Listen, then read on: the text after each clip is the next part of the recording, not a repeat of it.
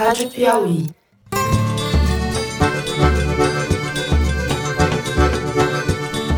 Olá, sejam muito bem-vindos ao Foro de Teresina, o podcast de política da revista Piauí. Meu filho saiu ontem para trabalhar, foi pro baile funk com uns amigos e simplesmente ele hoje está morto. Morto.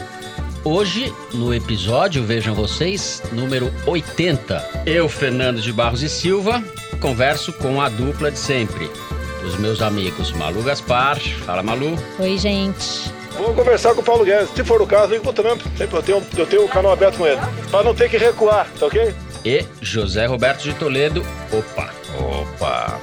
O rock ativa a droga que ativa o sexo que ativa a indústria do aborto. E a indústria do aborto, por sua vez, alimenta uma coisa muito mais pesada que é o satanismo. Fernando, se você me permite um momento de cabotinismo, eu não diria que é mais do que um momento, né? Mas enfim. Coisa Queria- rara. É, coisa rara. A gente raramente faz elogio de si próprio, né? Eu queria compartilhar uma notícia muito bacana com os nossos ouvintes. O Foro de Teresina, sim, sim, este programa que fala de Java Porco, Bolsonaro e outros bichos, foi selecionado pela Apple Podcasts como um dos melhores podcasts brasileiros de 2019. Quem diria não, porque já havia sido o ano passado, né? Então é bi quem Nós é diria? bi. Mas é arrasou. bi. A gente divide essa lista com outros 11 podcasts que também a gente quer dar os parabéns para. O assunto da Renata Lopretti, né? Todas as letras da Folha, Fala Maju, que é independente, o Projeto Humanos do nosso Mizanzuki, Like a Boss, o 451 MHz, que também é da Rádio Novelo, o Estadão Notícias, o Boa Noite Internet, o Sinapse, o Decrépito e os Sertões dos nossos primos do Instituto Moreira Salles, do MS. Muito bem. Então fica aí o nosso agradecimento, especialmente a quem nos ouve, né? Tem que manter isso daí. Parabéns aos amigos podcasters e aos ouvintes. Eles, sem vocês, nada disso faria sentido. Vamos aos assuntos da semana. A gente começa o programa falando das cenas bárbaras promovidas pela Polícia Militar no último final de semana num baile funk que aconteceu numa favela em Paraisópolis, na zona sul de São Paulo. No segundo bloco, nós vamos falar de economia, mais especificamente sobre a alta do dólar e o amor não correspondido de Bolsonaro por Donald Trump, economia e amor, portanto. No terceiro bloco, a gente discute o aparelhamento promovido pelo governo Bolsonaro na área da cultura e os novos ataques do presidente contra a imprensa. É isso, vem com a gente.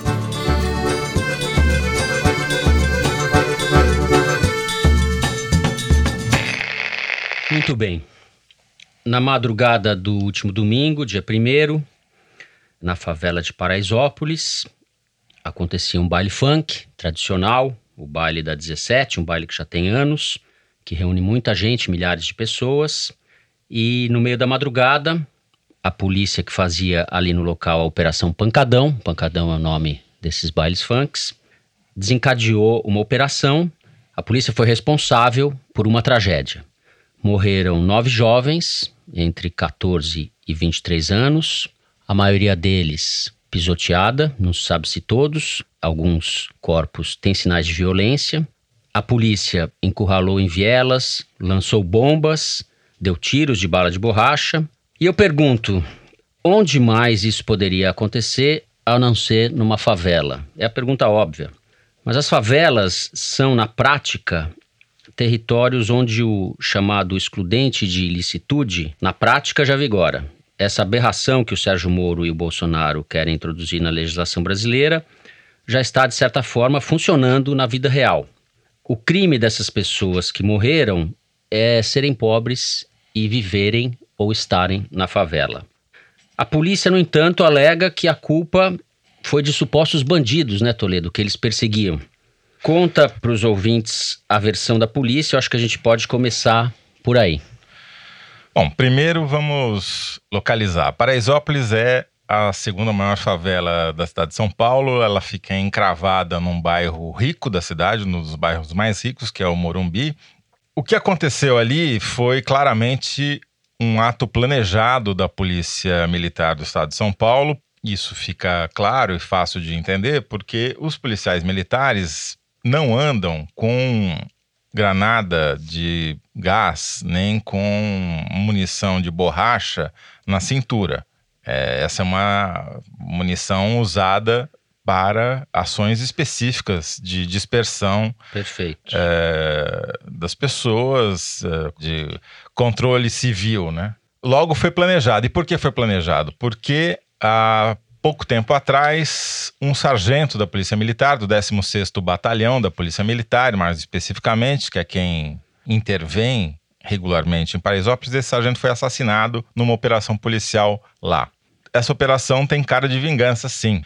Não tem nenhum vídeo de ninguém atirando em policial, mas tem vários vídeos de policiais batendo em jovens e adolescentes. Então a versão da polícia de que ela entrou ali meio de supetão porque bandidos tinham fugido para dentro do baile, De moto. não tem nenhuma evidência fora a palavra da polícia. Já a ação policial planejada, e tem mais indícios de que foi planejada, porque os policiais se posicionaram na saída das vielas, impedindo que as pessoas saíssem do baile. Quer dizer, eles entraram jogando bomba e disparando bala de borracha contra milhares de jovens que estavam ali no pancadão e fecharam as saídas. É, então, uma das cenas mais chocantes dos vídeos que acabaram na internet mostra um grupo de jovens tentando ir embora e tendo que voltar porque a polícia começou a bater num lado.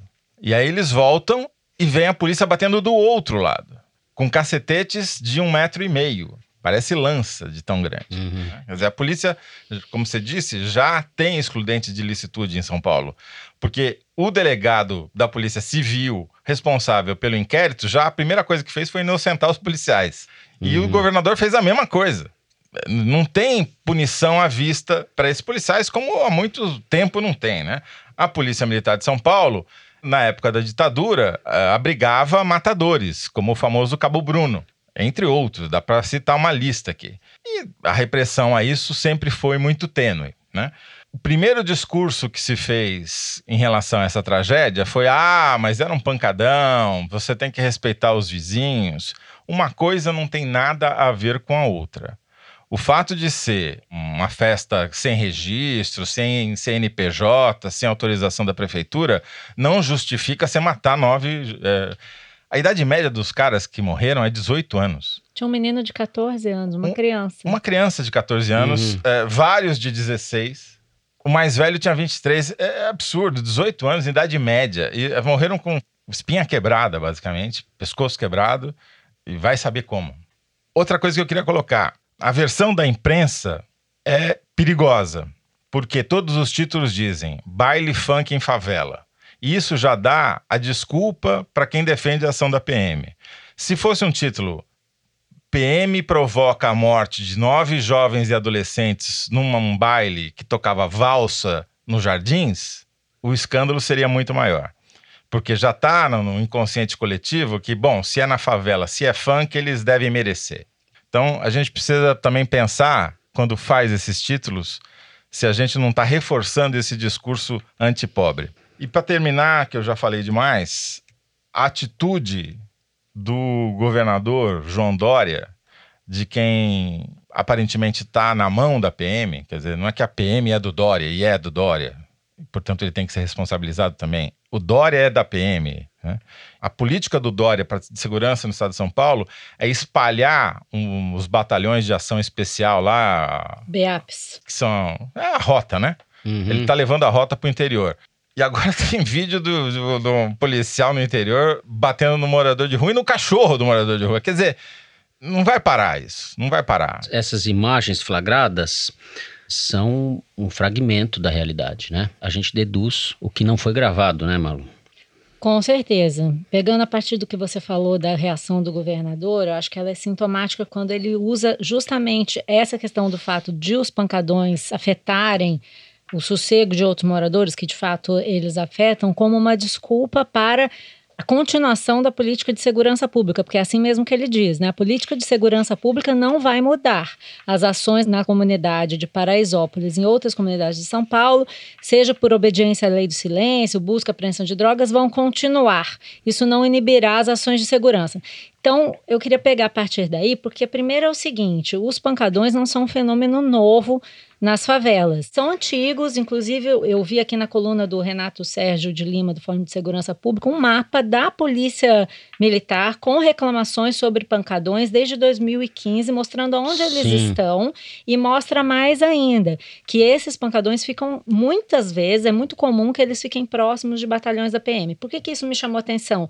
Porque é evidente que se você quer coibir um evento como esse, que pode estar atrapalhando gente que realmente não, não tem nada a ver com ele, você tenta impedir que ele aconteça e não Tem vai que, no tem que ter evento. uma política preventiva e de e o Estado tem que Lógico. estar São participando daquela comunidade coisas, de outra né? maneira. Exatamente. Primeiro que esses eventos, eles estão ali respondendo a uma demanda. Como Sim. diria o nosso querido Paulo Guedes, existe a oferta e a demanda.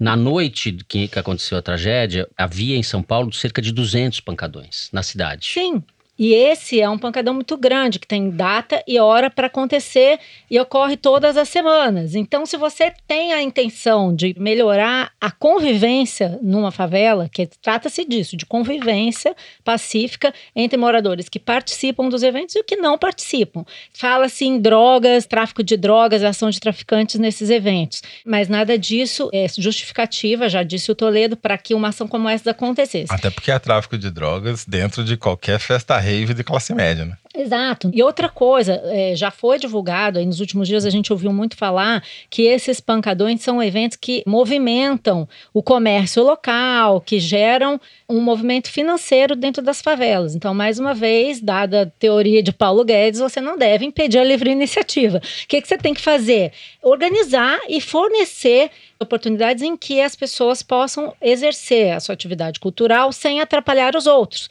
É com isso que o governador devia estar preocupado, não em sair atirando nas pessoas. E eu acho que esse discurso do governador Dória, tanto o caso como o discurso, marcam uma inflexão na atitude da PM.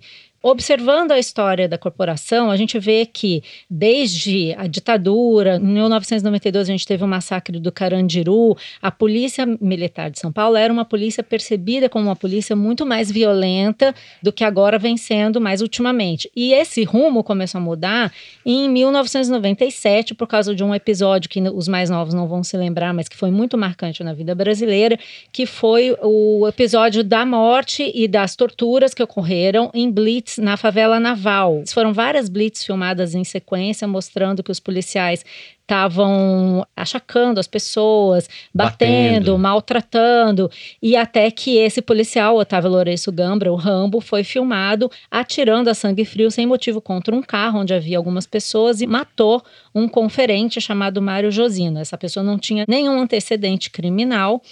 E esse caso provocou uma grande reação no Brasil inteiro. O governador, na época, era o Mário Covas, que também era do PSDB, mas pelo jeito não era do mesmo PSDB que o governador João Dória, mandou para o Congresso uma proposta de emenda constitucional, uma PEC, extinguindo as polícias militares em todo o Brasil. Essa proposta, obviamente, não foi aprovada, mas o crime de tortura no Brasil foi tipificado. O governo federal, naquela época, por causa desse episódio, criou a Secretaria de Direitos Humanos e a disciplina de direitos humanos passou a ser obrigatória na formação dos policiais. Então, assim, não quer dizer que a polícia Uhum. de São Paulo parou de matar. Mas o que passou a ser valorizado no discurso das autoridades da formação das polícias naquele momento, e desde então, passou a ser uma atitude e uma retórica em que você tinha que valorizar a polícia comunitária, a integração com a comunidade, a preocupação com as pessoas que você deve proteger e não a porradaria. E quando você vê o governador de São Paulo hoje dizendo que tem que continuar, que tem que ser assim, que tem que matar, você vê claramente uma inflexão no sentido do que era de um retorno ao passado. Do Né? discurso, né? Porque nunca a polícia matou tanto quanto.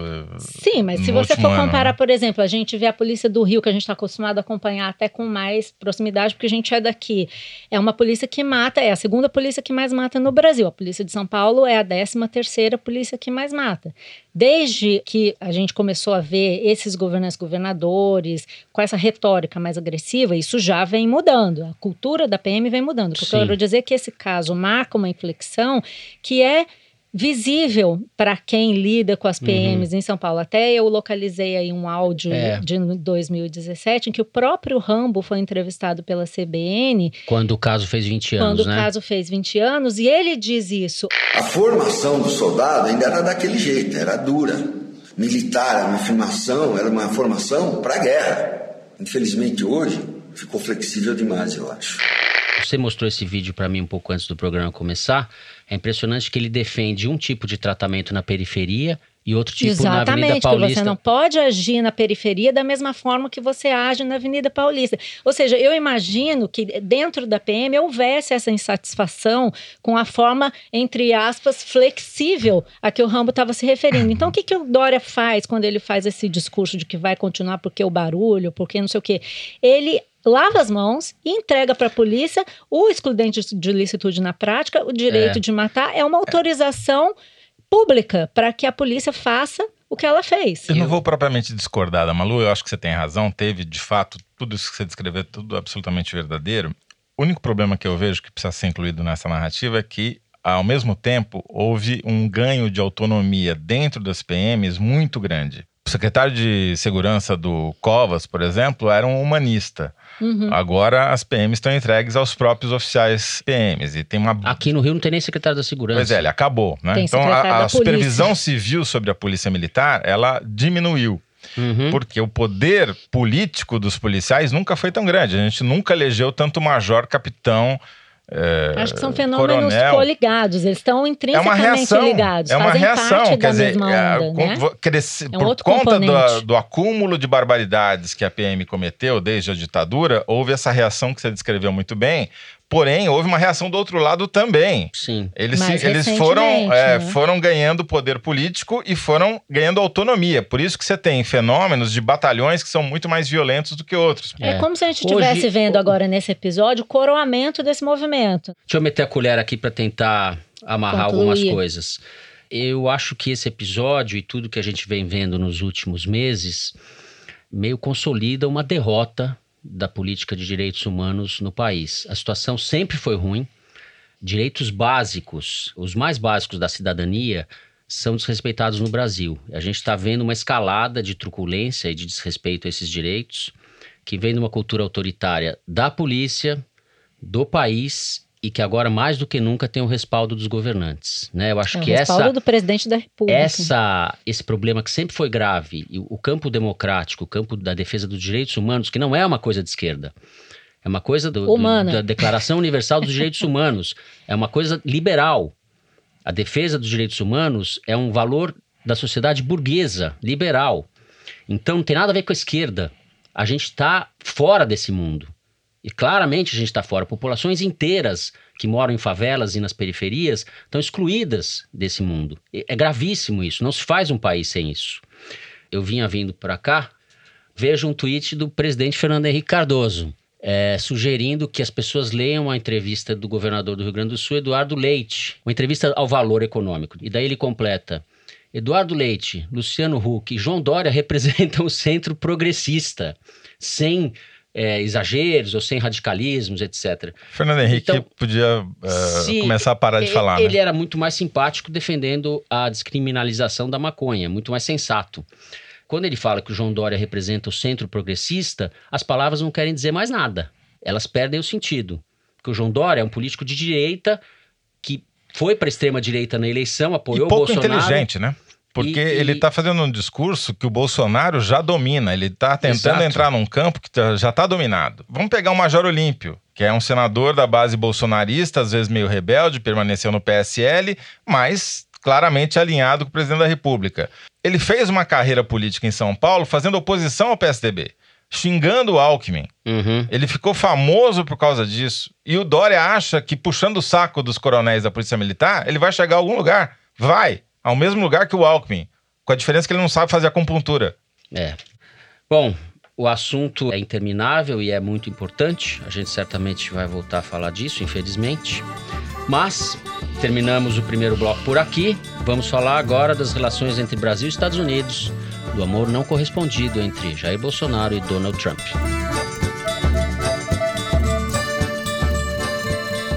Muito bem.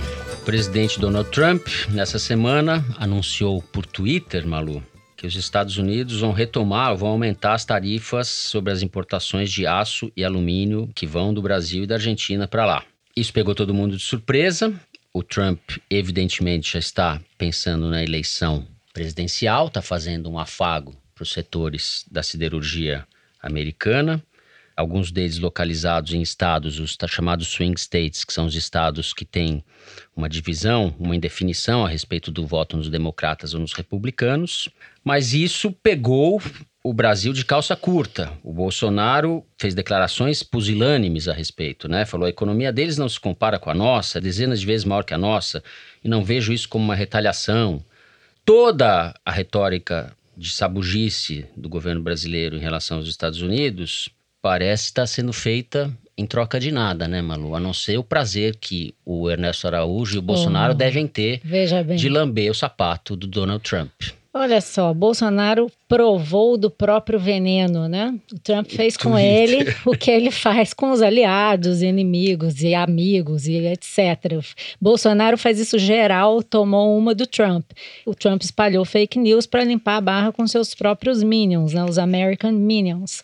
Na verdade, como vários analistas já apontaram, essa fake news e o ataque que o Trump fez ao Brasil e à Argentina não tem nada a ver com o esforço do Brasil para desvalorizar o dólar. Primeiro que o Brasil tem um sistema de câmbio flutuante, não pode nem tem força para fazer isso. Segundo que o Brasil fez o esforço no sentido contrário. A gente falou sobre isso nos últimos programas. O Brasil não só não desvalorizou a moeda intencionalmente, como também gastou uma grana nas últimas semanas para tentar equilibrar o câmbio e diminuir a valorização do dólar em relação ao Brasil. Então, como disse ontem o ex-embaixador do Brasil nos Estados Unidos, o Rubens Barbosa, com quem eu conversei, disse que o Brasil e a Argentina entraram nessa história como Pilatos no credo. Não tinham nada a ver com isso e foram enfiados aí nessa ação do Trump para garantir votos aí, ficar bem na foto com o seu público. Eu não ouvi essa expressão desde que eu fiz primeira é, comunhão tá no Natal. É, Malu é cultura, meu filho. Mas o fato é o seguinte, brincadeiras à parte, foi um constrangimento muito grande, sim. Uma humilhação pelo que você já falou, pela postura do Brasil de vassalagem, subserviência aos Estados Unidos internacionalmente e muito mais até do que por questões econômicas, né? Mais ainda por questões políticas e de postura.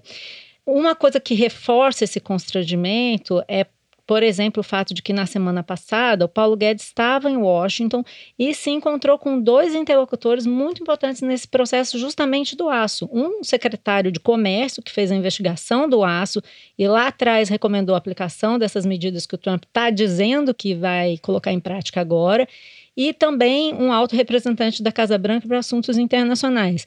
Eles passaram o dia todo com Paulo Guedes e que se saiba, o Paulo Guedes não foi informado de nada. Então você vai para os Estados Unidos, faz uma reunião de trabalho, depois toma uma traulitada dessa que realmente, do ponto de vista político, é muito ruim. A gente não sabe o que, que vai acontecer na prática, porque como o Bolsonaro faz e o Trump fez também, é um tweet. A gente não sabe até que ponto isso vai realmente ter um efeito prático. Mas só para dar um pouco de contexto aí para a situação, essa questão do aço, ela vem sendo discutida já tem dois anos, desde 2017, que os americanos vêm impondo sanções e sobretaxas ao aço que eles importam de vários países. E o Brasil tinha feito um esforço muito grande com os americanos para evitar receber essas sobretaxas que a China, o Canadá, a União Europeia haviam recebido do, dos americanos e tinha conseguido manter ali uma cota de exportação para os Estados Unidos desse produto. Lembrando que vários desses produtos, vários tipos de chapas de aço que o Brasil vende, os Estados Unidos simplesmente não tem. Então não é uma coisa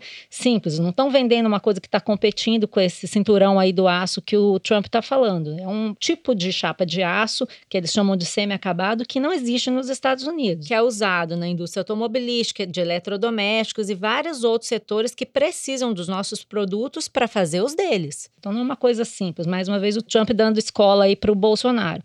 E com essa ação que ocorreu da diplomacia brasileira nos últimos dois anos, o Brasil tinha conseguido segurar essa cota. Se agora, depois das declarações do Trump, a diplomacia brasileira conseguir impedir que essas sobretaxas que ele anunciou de fato sejam aplicadas, vai ter sido feito um enorme esforço para não sair do lugar o que de fato é uma derrota do ponto de vista diplomático para o Brasil.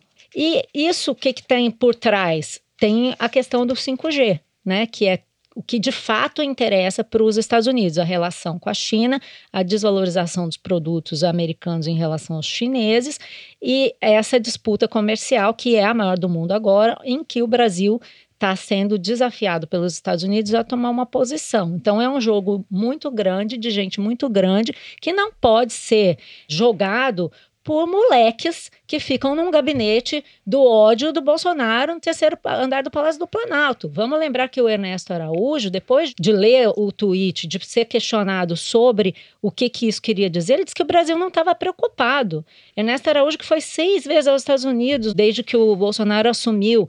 Ou seja. É... O Ernesto Araújo que escreveu aquela peça inacreditável antes de, do Bolsonaro ser eleito, de que o Trump era, ia salvar o Ocidente, né? É o que você espera de um diplomata, de um presidente, das autoridades que defendem o Brasil é que digam sim, estamos preocupados, sim, vamos resolver isso sim. Teve que o porta-voz, é, o Otávio Rego Barros, dizer que sim, que o presidente está preocupado, porque é o mínimo que a pessoa pode dizer. O Itamaraty soltou uma nota de poucas linhas dizendo: ah, vamos ver aí o que, que nós vamos fazer. Quer dizer, é uma derrota para um país que tem um histórico diplomático de independência e de defesa dos próprios interesses. Realmente uma humilhação, até porque o que estava sendo vendido no começo do governo Bolsonaro é que essa relação com os Estados Unidos renderia frutos ao é, Brasil. Como diria Joel Santana, tá de brincation with tá me. Tá de brincation with us, né? é, né? Bom, with us. eu acho, Malu, que o que está acontecendo é um caso para psiquiatra ou psicólogo, porque claramente o Bolsonaro está numa relação abusiva com uhum, o Trump. Né? Sem dúvida. Ele diz que tem um canal aberto, mas é um canal de via única, né? Só entra. O aço e o ferro são quase 10% das exportações brasileiras para os Estados Unidos. Só perde para o petróleo bruto que a gente manda para lá, porque é um tipo de petróleo que a gente produz, que os Estados Unidos não têm e eles mandam um, um outro tipo de petróleo para cá. Quer dizer, o, tá o petróleo é para lá e para cá, mas não é, um anula o outro. O aço é, é muito importante nas exportações brasileiras para os Estados Unidos. Então, se o chanceler está despreocupado, é por ignorância, né? Não tem outro motivo. Aí eu digo que a relação é abusiva porque o Trump não bateu continência para a bandeira brasileira, não falou eu te amo para o Bolsonaro, diferentemente do que fez o Bolsonaro. E é uma grande injustiça, porque o Bolsonaro conseguiu aumentar o déficit comercial do Brasil com os Estados Unidos em quatro vezes em apenas 11 meses de mandato. A gente já está com um bilhão de déficit a favor dos americanos entre eh, janeiro e novembro, quando no último ano da gestão Temer, o Temer entregou com 270 milhões. Quer dizer, ou seja, o, o Trump é um ingrato. A gente está tratando como piada, mas é, é humilhante, né? Para o Brasil, porque o Brasil só está tomando ferro, exporta aço, mas toma ferro. O déficit aumentando, a situação do câmbio é muito complicada tá caindo nos últimos dias, mas o governo brasileiro precisou vender dólar que nem a PM distribui pancada em pancadão. E mesmo assim com efeitos eh, não totalmente positivos. É. E o cenário mundial continua muito grave. A China está com uma crise de segurança alimentar. A peste suína que saiu da África já faz algumas décadas, chegou na Europa, começou a se espalhar pela Ásia, está dizimando os rebanhos de porcos na China não há vacina, não há tratamento, e a projeção é que o rebanho de porcos da China, que é o maior do mundo, caia entre 20% e 40% nos próximos anos. Não há porco que seja capaz de suprir uhum. esse déficit de carne Bom, no, na China. a consequência é, é, é, o responsável pelo aumento da exportação é de carne bovina. Exatamente, quer dizer, a Brasil carne do Brasil já subiu mais de 50% o preço e não tem perspectiva de baixar por conta dessa demanda chinesa. E isso vai gerar pressão não só sobre economia, sobre o bem-estar, sobre eventualmente uma manifestação de rua que o governo teme é, mais do que qualquer outra coisa. Uh, e como vai gerar pressão sobre a Amazônia. Não na China, aqui, né, Zé? Aqui, exatamente. Se você tem uma política econômica que diminui a espessura do colchão social e aumenta o preço da alimentação ao mesmo tempo, o cenário não é positivo, é muito longe disso. Muito diferente do que a, a Faria Lima está projetando com base nos números do PIB que sai essa semana. Talvez seja o caso da gente lembrar que essa atitude de embasbacamento não retribuído do Bolsonaro em relação ao Trump tem dados muito concretos, né? Porque a gente vem numa escalada de concessões sem nenhum benefício em troca. O Brasil, em março, abriu mão do tratamento especial a que tinha direito na Organização Mundial do Comércio por se declarar um país em desenvolvimento. Os países em desenvolvimento tinham algumas é, regalias ou prerrogativas das quais o Brasil abriu mão. Em troca, a gente recebeu a promessa do Trump, todo mundo se lembra, de que os Estados Unidos apoiariam nossa entrada na Organização para a Cooperação e Desenvolvimento Econômico, na OCDE, coisa que não aconteceu. Em junho, o Bolsonaro assinou um decreto isentando os turistas americanos de apresentar visto para entrar no Brasil, dispensando o princípio da reciprocidade. Em novembro, ele publicou o decreto legislativo que permite aos americanos é, lançar foguetes e satélites na, na base de Alcântara, no Maranhão. Ou seja, os interesses americanos estão sendo plenamente contemplados pelo governo deslumbrado de Jair Bolsonaro. O nacionalismo a americana, né, do Bolsonaro. É, esses é caras acham que a Disney World é o capital da América Exato, Latina, entendeu? E eu posso dar um bastidor aqui que acho que tem a ver com isso para reforçar uhum. isso que uhum. você está falando e para poder dizer minha frase preferida, que money talk, bullshit walks, no caso bullshit is talking and money is walking, que é o seguinte, eu peguei um bastidor aqui com uns executivos que participam dessas rodadas de negociação comercial aí nas comitivas brasileiras e eles estão dizendo que existe um humor muito negativo em relação ao Brasil, justamente por causa dessa postura postura. Existe uma desconfiança de outros países com relação ao Brasil, a ponto de, por exemplo, neste ano, terem tentado botar um embaixador brasileiro na comissão de regras, do grupo de regras uhum. da OMC, e não conseguirem aprovar o nome desse embaixador, que seria uma coisa é rotineiro. O Brasil é um país importante. Que é um profissional qualificado. É um profissional qualificado, mas, mas, ele foi rejeitado, principalmente por causa dos países emergentes, especificamente a Índia, que julga a postura brasileira muito subserviente aos Estados Unidos e, portanto, não confiável. E aí, nesse e a, e a Índia tem razão. Porque Exatamente. o Brasil é um país submergente. O Brasil, por exemplo, depois de duas décadas votando contra o embargo dos Estados Unidos a Cuba, mudou de posição para atender o Trump. No início de novembro, votou com os Estados Unidos a favor do embargo na Assembleia Geral da ONU. Qual é o termo que foi usado, que eu acho que é importante a gente guardar, porque nós ainda vamos falar muito disso. As posições do Brasil na política externa estão corroendo o nosso soft power na diplomacia. Nós estamos passando a ser vistos como um linha auxiliar dos Estados Unidos, não mais um país altivo, independente, que defende os seus próprios interesses. É isso mesmo. Brasil acima de tudo, Trump em cima de mim. É, posição quadrúpede, né?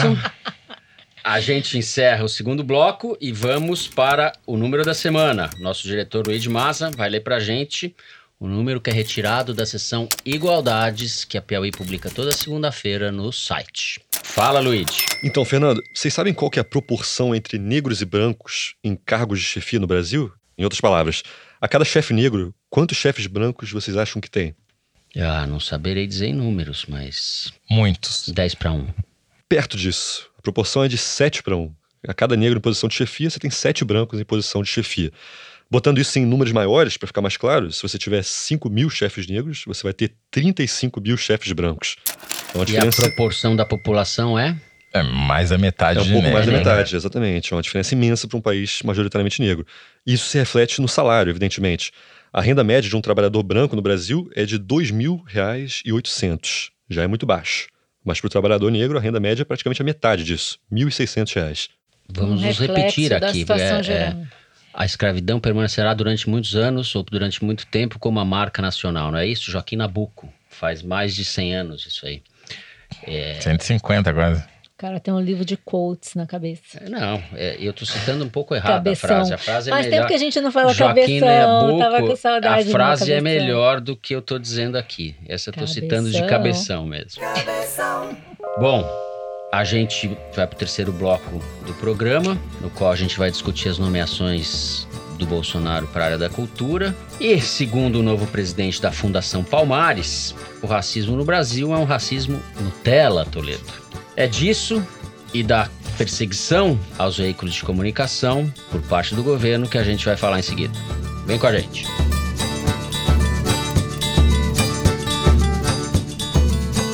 Muito bem. Ministério da Cultura. Não existe Ministério da Cultura. Hoje a cultura está representada por uma secretaria dentro do Ministério do Turismo, o que já quer dizer alguma coisa. O titular, o dramaturgo, diretor de teatro Roberto Alvim, que nomeou a mulher quando estava na Funarte para dirigir um teatro. Tentou, né? Não Tentou. conseguiu. com um orçamento de 3 milhões e meio e está sendo investigado por isso. Agora está bem acompanhado, porque uma série de nomeações esdrúxulas, afinadas com o olavismo, foram feitas nas últimas semanas, nos últimos dias. Eu vou me ater aqui, Malu, antes de passar a você a palavra, a algumas delas.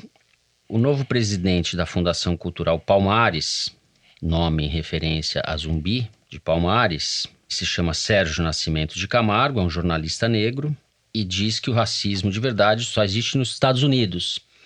Mais do que isso, que Zumbi, no Brasil de hoje, seria um bandido. Mais do que isso, diz que a escravidão foi benéfica para o Brasil. Isso. É uma aberração sem tamanho. Bem, gente, uma atualizaçãozinha rápida para vocês. Depois que a gente gravou o episódio, o Sérgio Camargo teve a nomeação para a presidência da Fundação Palmares suspensa pelo juiz Emanuel Guerra, da 18ª Vara Federal do Ceará.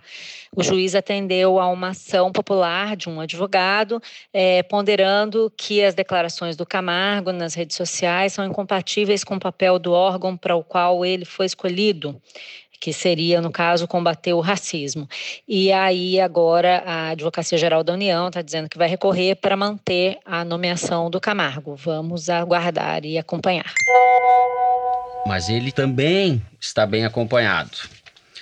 Foi nomeado para a Funarte, a Fundação Nacional das Artes, que é um órgão importante desde a democratização do Brasil, que fez grandes contribuições à cultura e à divulgação do pensamento no Brasil, foi entregue a um sujeito, maestro Dante Mantovani. Maestro Dante Mantovani, eu fui ver ontem à noite o vídeo dele, nem sei como chama isso, em que ele explicava a vídeo. relação entre os Beatles e a escola de Frankfurt, especificamente entre os Beatles e a dialética negativa. Sabia que você ia se fixar nesse vídeo. Eu sabia, eu sabia. Eu não tenho nem por onde começar, porque é tamanho o disparate. Não é que ele tá errado, tá certo. Ele tá fora do mundo. O Dante está no nono círculo do inferno, na terceira Exato. fossa à Ele tá- direita. Ele tá fora de todo do, do mundo em que se discute, nos ambientes em que se discute, em que, em que a atividade intelectual é levada a sério. Ele tá a anos-luz desse ambiente. E ele conclui o vídeo, que me deixou muito irritada, achei uma propaganda enganosa, sem explicar, afinal de contas, o que, que o Adorno tem a ver com os Beatles. Ah, você não espere isso de mim. Mas escuta, A certa altura, ele diz: o rock ativa a droga, que ativa o sexo, que ativa a indústria do aborto. E a indústria do aborto, por sua vez, alimenta uma coisa muito mais pesada, que é o satanismo. Que, por sua vez, ativa o foro de Teresina. Só faltou que falar ativa isso. né? você, que ativa eu. Exato. Eu acho que nós vamos acabar na fogueira É, da Inquisição. o cara é traumatizado pelo nome. No fundo, é, o que ele, como toda essa gente, lamenta é a dissolução da tradição, dos valores da família cristã, de um Éden conservador que nunca existiu ou que foi eri- erigido sobre uma montanha de hipocrisia, que é o que essa gente é. Eles são contra a modernidade. Como se não bastasse, o novo presidente da Biblioteca Nacional, que é uma instituição bastante Centenária. importante, centenária, é o Rafael Alves da Silva, bolsonarista e olavista, que se denomina, se chama de Rafael Nogueira. Ele diz ser, abre aspas, professor de filosofia, história, teoria política e literatura, aspirante a filósofo e a polímata. Polímata é o sujeito que tem conhecimentos sobre Várias várias coisas, etc. Participou recentemente do colóquio Olavo de Carvalho em Portugal e se pronunciou também recentemente, no 15 de novembro, falou que a proclamação da República foi um golpe militar improvisado e injustificável. O Brasil nunca mais se encontrou, nada a comemorar. Ou seja, o Bolsonaro entregou ao Olavo de Carvalho o olavismo a administração da cultura. Então, Então, é o que eu ia dizer, que depois de 11 meses de governo, o Bolsonaro finalmente conseguiu tomar conta da cultura, que era algo que ele estava tentando fazer e entregar para o tudo que eu tentei Olavo. falar, a Malu conseguiu falar em uma frase. É isso, mano. Ah, é o poder de síntese. Poder de síntese. E isso porque o Bolsonaro dizia que na cultura a política seria sem ideologia, sem aparelhamento. Então ele já começou aparelhando. Acho que o critério é, é fã do Olavo falou um absurdo, entra. A youtuber, amiga do Jair Renan, número 04, conseguiu um cargo na IBC. É assim, é porque não tem aparelhamento e também não tem ideologia, né? E não Mas, tem assim, rachadinha também. Também não tem Queiroz, não tem rachadinha. E cultura com partido. não é à toa que o ministro escolhido para abrigar a área da cultura é justamente o Marcelo Álvaro. Por quê? Contando um pouco de bastidores Muito aqui. bem. Conversei com pessoas que participaram da Que se denomina Marcelo Álvaro também, Que né? também não chama Marcelo Álvaro, É, exatamente. esse pessoal tem tudo Eles nome têm problema fantasia. com os próprios nomes, né? Engraçado. Nome fantasia. Mas enfim, o que, que eu queria contar? Que desde o início da- do governo, desde a transição, já havia esse plano que vinha sendo contido de primeiro extinguir o Ministério da Cultura e depois passar o Ministério para uma secretaria especial no MEC. E os gestores culturais, os burocratas ali do Ministério da Cultura, gente que vinha de outros governos, trabalhou muito para conter isso, porque não só a diferença entre os orçamentos, se ficasse no MEC ou em um outro ministério, seria muito menor no MEC, e porque no MEC ela certamente seria entregue à Lola Vista. Houve uma negociação de bastidores que na época não apareceu ali entre o pessoal que estava no governo Temer e o pessoal que assumiu o governo, para que o Osmar Terra, que olha só, quem diria, é visto hoje como uma pessoa razoável, assumisse o ministério. Por quê? Osmar Terra, esse erro de concordância, né? É, por quê? Porque ali se considerava que haveria um mínimo de contenção aí às brigadas olavistas. E aparentemente, de fato, houve, coisa que o Bolsonaro conseguiu mudar agora com a entrega não só da Secretaria de Cultura para o Roberto Alvim, que é um diretor de teatro que era muito respeitado, se converteu ao, ao, ao bolsonarismo aí ao longo do processo da eleição e tal, e passou a dizer que estava sendo discriminado na cultura e ganhou é, uma prominência aí no meio bolsonarista. E eu, o Roberto Alvim está chamando justamente as pessoas desse campo olavista. Existe uma grande diferença até entre eles, eles meio que ontem eu conversei com alguns olavistas que meio que desprezam o Dante Mantovani, inclusive partiu dos meios olavistas esses diálogos que a gente viu serem disseminados nas redes sociais entre eles mesmos, em que o Mantovani diz que a Terra é plana, que as imagens da bola giratória de água são forjadas pela NASA e tal, não sei o que. Mas o fato é que, uma vez que o Roberto Alvim entrou lá, o que, que aparentemente eles passaram a fazer? Procurar gente, porque tá na cara que não existiam pessoas qualificadas para ocupar esses espaços e, como diz o Olavo, né, que aponta aí a ocupação das áreas culturais, os espaços na área cultural como essencial para a implantação de um projeto de poder, eles saíram fazendo isso, pegando os deles para implantar projeto de Disputar poder. a hegemonia na área da cultura. Exato. Porém, é o seguinte: esse ano inteiro. Segundo o que eu colhi aqui com os gestores de, de culturais, gente que trabalha com cultura como profissionalmente, que não está ligado nessas mirabolâncias, o que está acontecendo é que, na prática, o que os caras estão fazendo é matar a cultura por asfixia. Então, por exemplo, Lei Rouanet, São Paulo, que é um lugar relevante aí na área da cultura, não consegue aprovar nenhum projeto de financiamento Uhum, dos 18 uhum. corpos. E aí eu não estou falando de rock nem de satanismo, estou falando de coisas que o próprio Mantovani diz que pretendia estimular na Funat, corpo de baile, OZESP, e não consegue aprovar os pedidos porque simplesmente não tem Gente, a mesma situação na Ancine. A Ancine deveria ter quatro diretores, só tem um, que é um procurador da República que estava lá e ficou lá segurando as pontas. Então, assim, por um lado você tem essa parte folclórica assustadora, né, de pessoas que não têm a menor qualificação para os cargos para os quais estão sendo nomeadas, e por outro, uma asfixia do setor cultural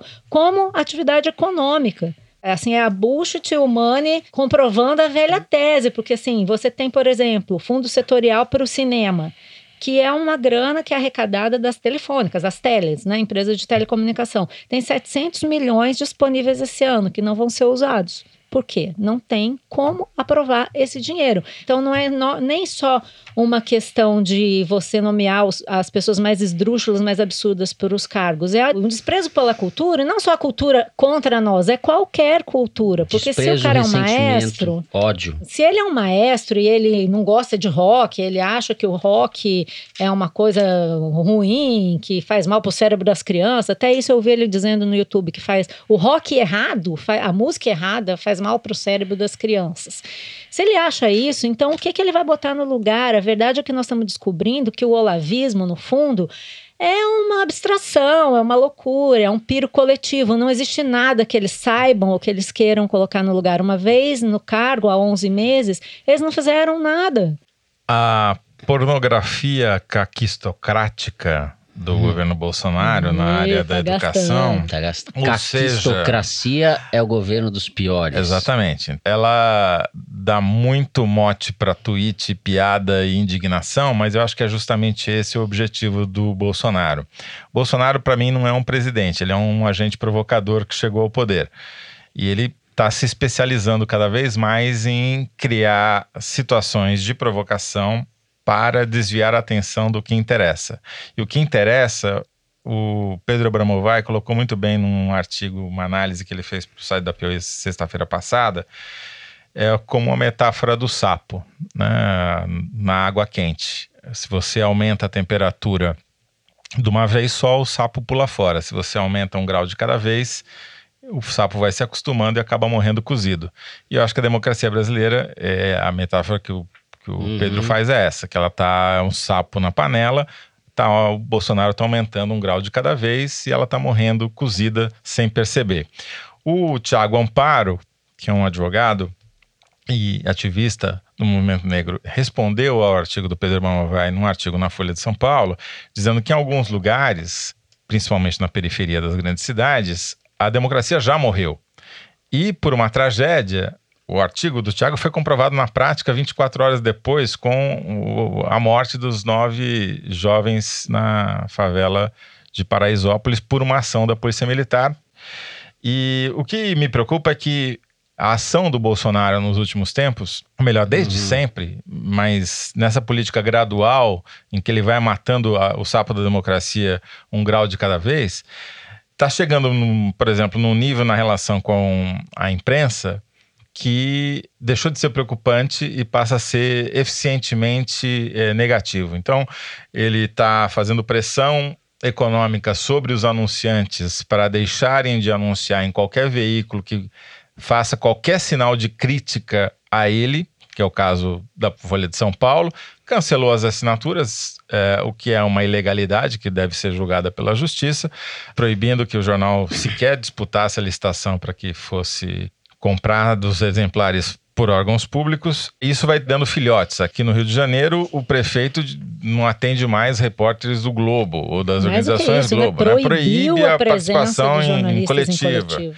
E as entrevistas que o Bolsonaro dá quebra-queixo na porta do Palácio da Alvorada, onde ele vive praticamente toda manhã, não são entrevistas de verdade, né? Ele coloca um monte de bolsonarista na linha de frente, os repórteres atrás, e quando os repórteres fazem qualquer pergunta que soe um pouco mais crítica, eles só não são agredidos, mas sofrem todo tipo de eh, ação por parte dessa claque eh, bolsonarista. É a impressão que me dá é que o Bolsonaro está provocando o máximo que ele pode todo mundo que se opõe a ele, esperando algum tipo de reação para justificar uma intervenção, que é a tática clássica da polícia no Brasil, né? Você provoca e depois você diz que só está reagindo. Você dá um golpe que é uma prevenção a um outro golpe. E me preocupa onde é que a gente vai parar. Eles pararam até de se preocupar com as mídias sociais. Levantamento aqui da Arquimedes para a gente sobre os temas lá de Paraisópolis e sobre o tema dos Estados Unidos. Eles tomaram um vareio como eles nunca tinham tomado na vida. Em Paraisópolis, as críticas foram 90% dos tweets. No caso dos Estados Unidos, mais de 90%. A impressão que dá é que eles estão tirando, eles estão abrindo mão dessa batalha. O Bolsonaro dá 11 entrevistas para Record e nenhuma para Globo, quer dizer, só está falando para o público que já está convertido, no caso é literalmente convertido, né? Isso está precipitando uma situação que eu acho que tende a se agravar, porque com um cenário externo da economia cada vez pior, eh, o risco de você ter manifestações de rua aumenta e a repressão, essas manifestações, a gente já está vendo como vai ser. O Celso Rocha de Barros escreveu na Folha de São Paulo na segunda-feira uma coluna muito boa, na qual ele diz a determinada altura que o Bolsonaro não é mais uma ameaça à democracia, que o desmonte da democracia brasileira já começou. Eu concordo plenamente com ele. Essa ofensiva contra os jornais, especificamente contra a Folha, não tem precedentes, não tem paralelo na história do Brasil. Não é o primeiro presidente que tenta Não, ir contra mas a imprensa. é, é muito mas, diferente o que claro, ele está fazendo. Todos os presidentes, você pega desde o Fernando Henrique, que foi paparicado, mas que, Que reclamou pra caramba. você pega os diários do Fernando Henrique, É. está coalhado, recheado, muito mais do que eu imaginava, inclusive, de críticas aos jornais, aos veículos, à Folha, especificamente. A relação do PT com a imprensa também é uma- foi uma relação tensa. E existem setores do PT De que têm uma visão também. autoritária a respeito disso. De deixar de anunciar. Mas em o fato é, né? tirando o Sempre episódio tem. do Larry Hotter, logo no começo do governo Lula, no qual se cogitou expulsá-lo do país, o que seria uma barbaridade. Isso Correspondente foi, do New York isso, Times. Isso foi, exato, isso foi abortado por uma intervenção do ministro, já morreu Thomas Bastos, da Justiça. Tirando esse episódio, não houve atos de censura nem de retaliação à imprensa. Retaliação houve. A Veja ficou anos sem receber anúncio da Petrobras. Livro didático, editora tem, abriu. Não tem paralelo com Tá o que está acontecendo eu, eu agora. concordo com É. você, mas houve retaliação. A gente ignorar que isso aconteceu também não é produtivo para entender a situação. O Bolsonaro elevou os ataques à imprensa a um patamar inaceitável, mas retaliação houve. Tá certo. Né? O que eu quero dizer é que é uma tentação que os governantes no É. Brasil sempre têm, né? O problema é que, além de ser muitos graus acima, Claro. isso está se dando num cenário de crise existencial da imprensa, no sentido de que o modelo de negócio que sempre a sustentou acabou. E não surgiu nada para colocar no lugar. É. Se você pega as tiragens dos principais jornais, elas não estão caindo por causa do Bolsonaro, por causa do olavismo, Não. por causa do terracentrismo. Estão caindo porque houve uma mudança de paradigma, a revolução digital. Então você pega as tiragens dos principais impressos nos últimos quatro anos, caíram mais de. Menos, tão- menos da metade do que eram quatro anos atrás. E isso também não é um desastre. fenômeno só É um brasileiro. fenômeno mundial. O problema é que eh, vários estudos já comprovaram que esses desertos de informação, que são essas cidades, esses lugares que ficam, essas grandes manchas territoriais que ficam sem uma imprensa, acabam tendo um prejuízo para a própria sociedade e é quantificável. Nos Estados Unidos, eles mediram que o gasto, a qualidade do gasto público e o aumento da corrupção é diretamente proporcional ao fim dos jornais locais. Não precisa ir longe. A matéria do Rafael Cariello, que mostra os estudos do Cláudio Ferraz sobre democracia, mostra isso. Onde tem mídia, mídia profissional, os eleitores votam melhor. É. O que eu vejo hoje em dia é que uma parte grande do empresariado está completamente sequestrada pelo Paulo Guedes. Não está nem aí para isso que a gente está falando. Vários setores, com algumas exceções, algumas pouquíssimas, Talvez o setor do aço agora. pouquíssimas lideranças. Fraga, de quem já falamos no último programa. Então, o que a gente vê é que tem, existe uma, uma indiferença mesmo Eu acho que é da pior do que elite isso. É brasileira uma vontade de não ver, um em denial. relação à democracia. Bom, terceiro bloco com isso fica por aqui. Chegou a hora do Kinder Ovo. Vamos ver o que a produção preparou para Malu, ou quer dizer, pra gente. Solta o som aí, Dani. Eu vim aqui almoçar com o senador Girão. Vem cá, vem cá, peixeira, pô. Vou, vem, eu vou publicar não, pô. Aí eu vinha passando aqui, aí eu fui, Barman, teu nome? É Douglas. Olha, eu vim aqui, ó, ele tá morrendo de rir, o outro aqui, ó. Aí ele disse assim, pá, para aí. Vai passar aqui não, cadê o crachá, não sei nem o quê. Tem que fazer isso aí mesmo, tá certo. Aí eu fui tentar me explicar, até com vergonha. Ele disse, mas você não parece senador, não? Você é bombado desse tamanho. né? Valeu, Douglas. Valeu, Douglas. Que nada, porra. Senador bombado. E a gente foi bombado Senador junto. bombado. Porque não matamos o senador bombado. Ah, você tá brincando, né, Luigi? Stevenson Valentim, policial militar e senador pelo Podemos do Rio Grande do Norte. Ah, é Stevenson. Isso que a gente ouviu é um vídeo que ele postou no Instagram dele no último dia 29 de novembro. O Stevenson Valentim é demais, tudo bem, senador da República. Ninguém nem mas... reconheceu ele, como mostra o áudio, né? O segurança do Senado não reconhece o senador estando presente e olhando para o senador. Que deve estar até E o Luigi, que é né? o diretor, quer que a gente reconheça a voz. Daí não dá. Luigi Tem que pegadinha. mudar essas coisas daí. Eu quero CPI, É. eu quero CPI. Bom, a gente passa para as cartas dos ouvintes. Lembrando que para escrever para o foro é só deixar um comentário nas redes sociais da Piauí ou, se você preferir, enviar um e-mail para o foro de Teresina, arroba revistapiauí.com.br. A nossa produtora Mari Faria pega todas as mensagens e passa para a gente. Eu vou começar lendo uma mensagem sobre o Kinder Ovo que eu acertei duas semanas atrás. Quem mandou foi o ouvinte João Menezes. Diz o seguinte: inacreditável. Esse foi o terceiro Kinder Ovo que eu acertei, baseado única e exclusivamente nas imitações do Marcelo Adnet da época das eleições. Já foi o Romeu Zema, Anastasia e mais outro que não me recordo. Ele não se recorda. Ainda foi, ainda Nada mais justo conta. que um imitador do mesmo nível do Adnet tenha acertado o último. Agora ele foi fake news, hein? Senti. Fake news. Senti. O João senti. descobriu meu segredo. É, foi a gente chamou de Ney, fingindo que é o Coisa. Mari. João Menezes, É. um grande abraço pra você, meu querido. Eu queria felicitar por ter percebido minha verdadeira vocação nesse programa. Seguinte, vamos ler a mensagem do Jansen Faria, que escreveu assim: Olá, Javaporquistas. Gostaria primeiro de parabenizar pelo excelente podcast. Obrigada. Muitas das minhas colegas de trabalho escutam o foro e seria lindo se vocês mandassem um abraço pra gente. Trabalhamos em Mariana, Minas Gerais, e fazemos parte da equipe de arquitetos e arquitetas que estão projetando casas para as famílias atingidas pelo rompimento da barragem de Samarco, Vale BHP. Abraços. Puxa, abraços. Muito bacana. Abraço para todo mundo e para as colegas de trabalho do Jansen. Não sei se vocês repararam, mas tem uma ausência notável hoje aqui no Foro A de Teresina, né? vez, Pela é. segunda vez, o Teresino não está aqui no estúdio. E a radioterapia acha que sabe onde ele está. O Teresino foi visto se refugiando na Serra da Capivara e disse que só volta depois do fim do ano. O consumo de pernil e tender nessa época exige certas precauções. Bom, eu não posso confirmar a radioterapia, mas eu tenho outras desconfianças, porque é o seguinte, a nossa ouvinte, a Ana Castanha, tem uma Terezinha agora. E a Terezinha está lá, como vocês podem ver aqui nesse vídeo, recebendo carinhos do gato da Ah, muito Ah, bem. então o. Teresino correu lá para. então há uma suspeita de que o Teresino esteja lá confraternizando com a Terezinha. Eu tenho uma Maravilha. mensagem acolhedora aqui Hum. pra ler pra gente. É do Elias Viana, mandou um e-mail dizendo o seguinte: Sou professor de biologia, amante de política e grande fã do trabalho de vocês. Pois bem, recebi um convite do colégio onde trabalho para gravar um vídeo de dicas culturais para as férias e vou indicar o podcast de vocês. Essa galerinha precisa saber mais e se engajar em questões políticas, e por isso creio que o foro seja um excelente caminho. Um grande abraço e obrigado Tá pelo errado. lindo trabalho. Elias Viana, obrigado você. E eu tenho aqui um recado para todos os ouvintes, mas antes eu vou mandar um, um beijo para o Igor Pio. Bom, Igor, beijinhos.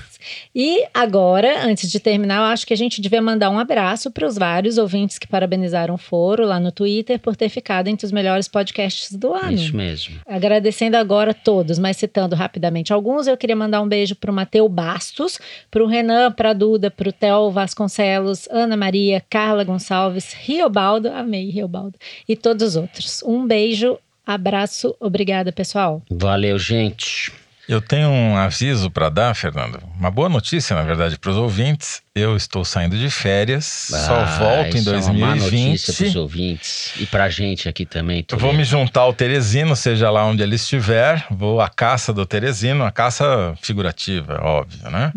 Veja Uma se vocês conseguem fotografar, mandem pra gente o Toledo tomando aqueles drinks com coisa de guarda-chuva, assim, de abacaxi. Bermudão na praia, colorido. Na praia com o Teresino.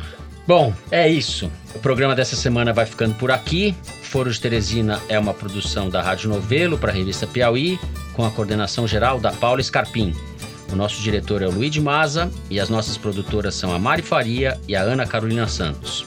A Júlia Sena grava o vídeo do Foro Privilegiado, o teaser que a gente publica nas redes sociais da Piauí e no YouTube.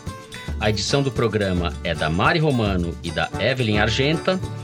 O responsável pela finalização e mixagem do foro é o João Jabassi, que também é o intérprete da nossa melodia tema, composta pelos piauienses Vânia Salles e Beto Boreno.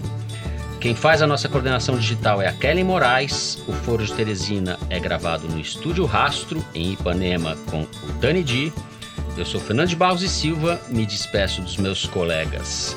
Malu Gaspar, tchau Malu. Tchau, pessoal. Até a próxima. Eu estarei aqui, quero e dizer. José Roberto de Toledo, boas férias, Toledo. Muito Só obrigado. volta em janeiro agora, é Muito isso? obrigado, Revoltei, Fernando. revoltei. Feliz Natal e que um 2020 seja menos pior do que 2019. Ho, ho, ho. Até lá!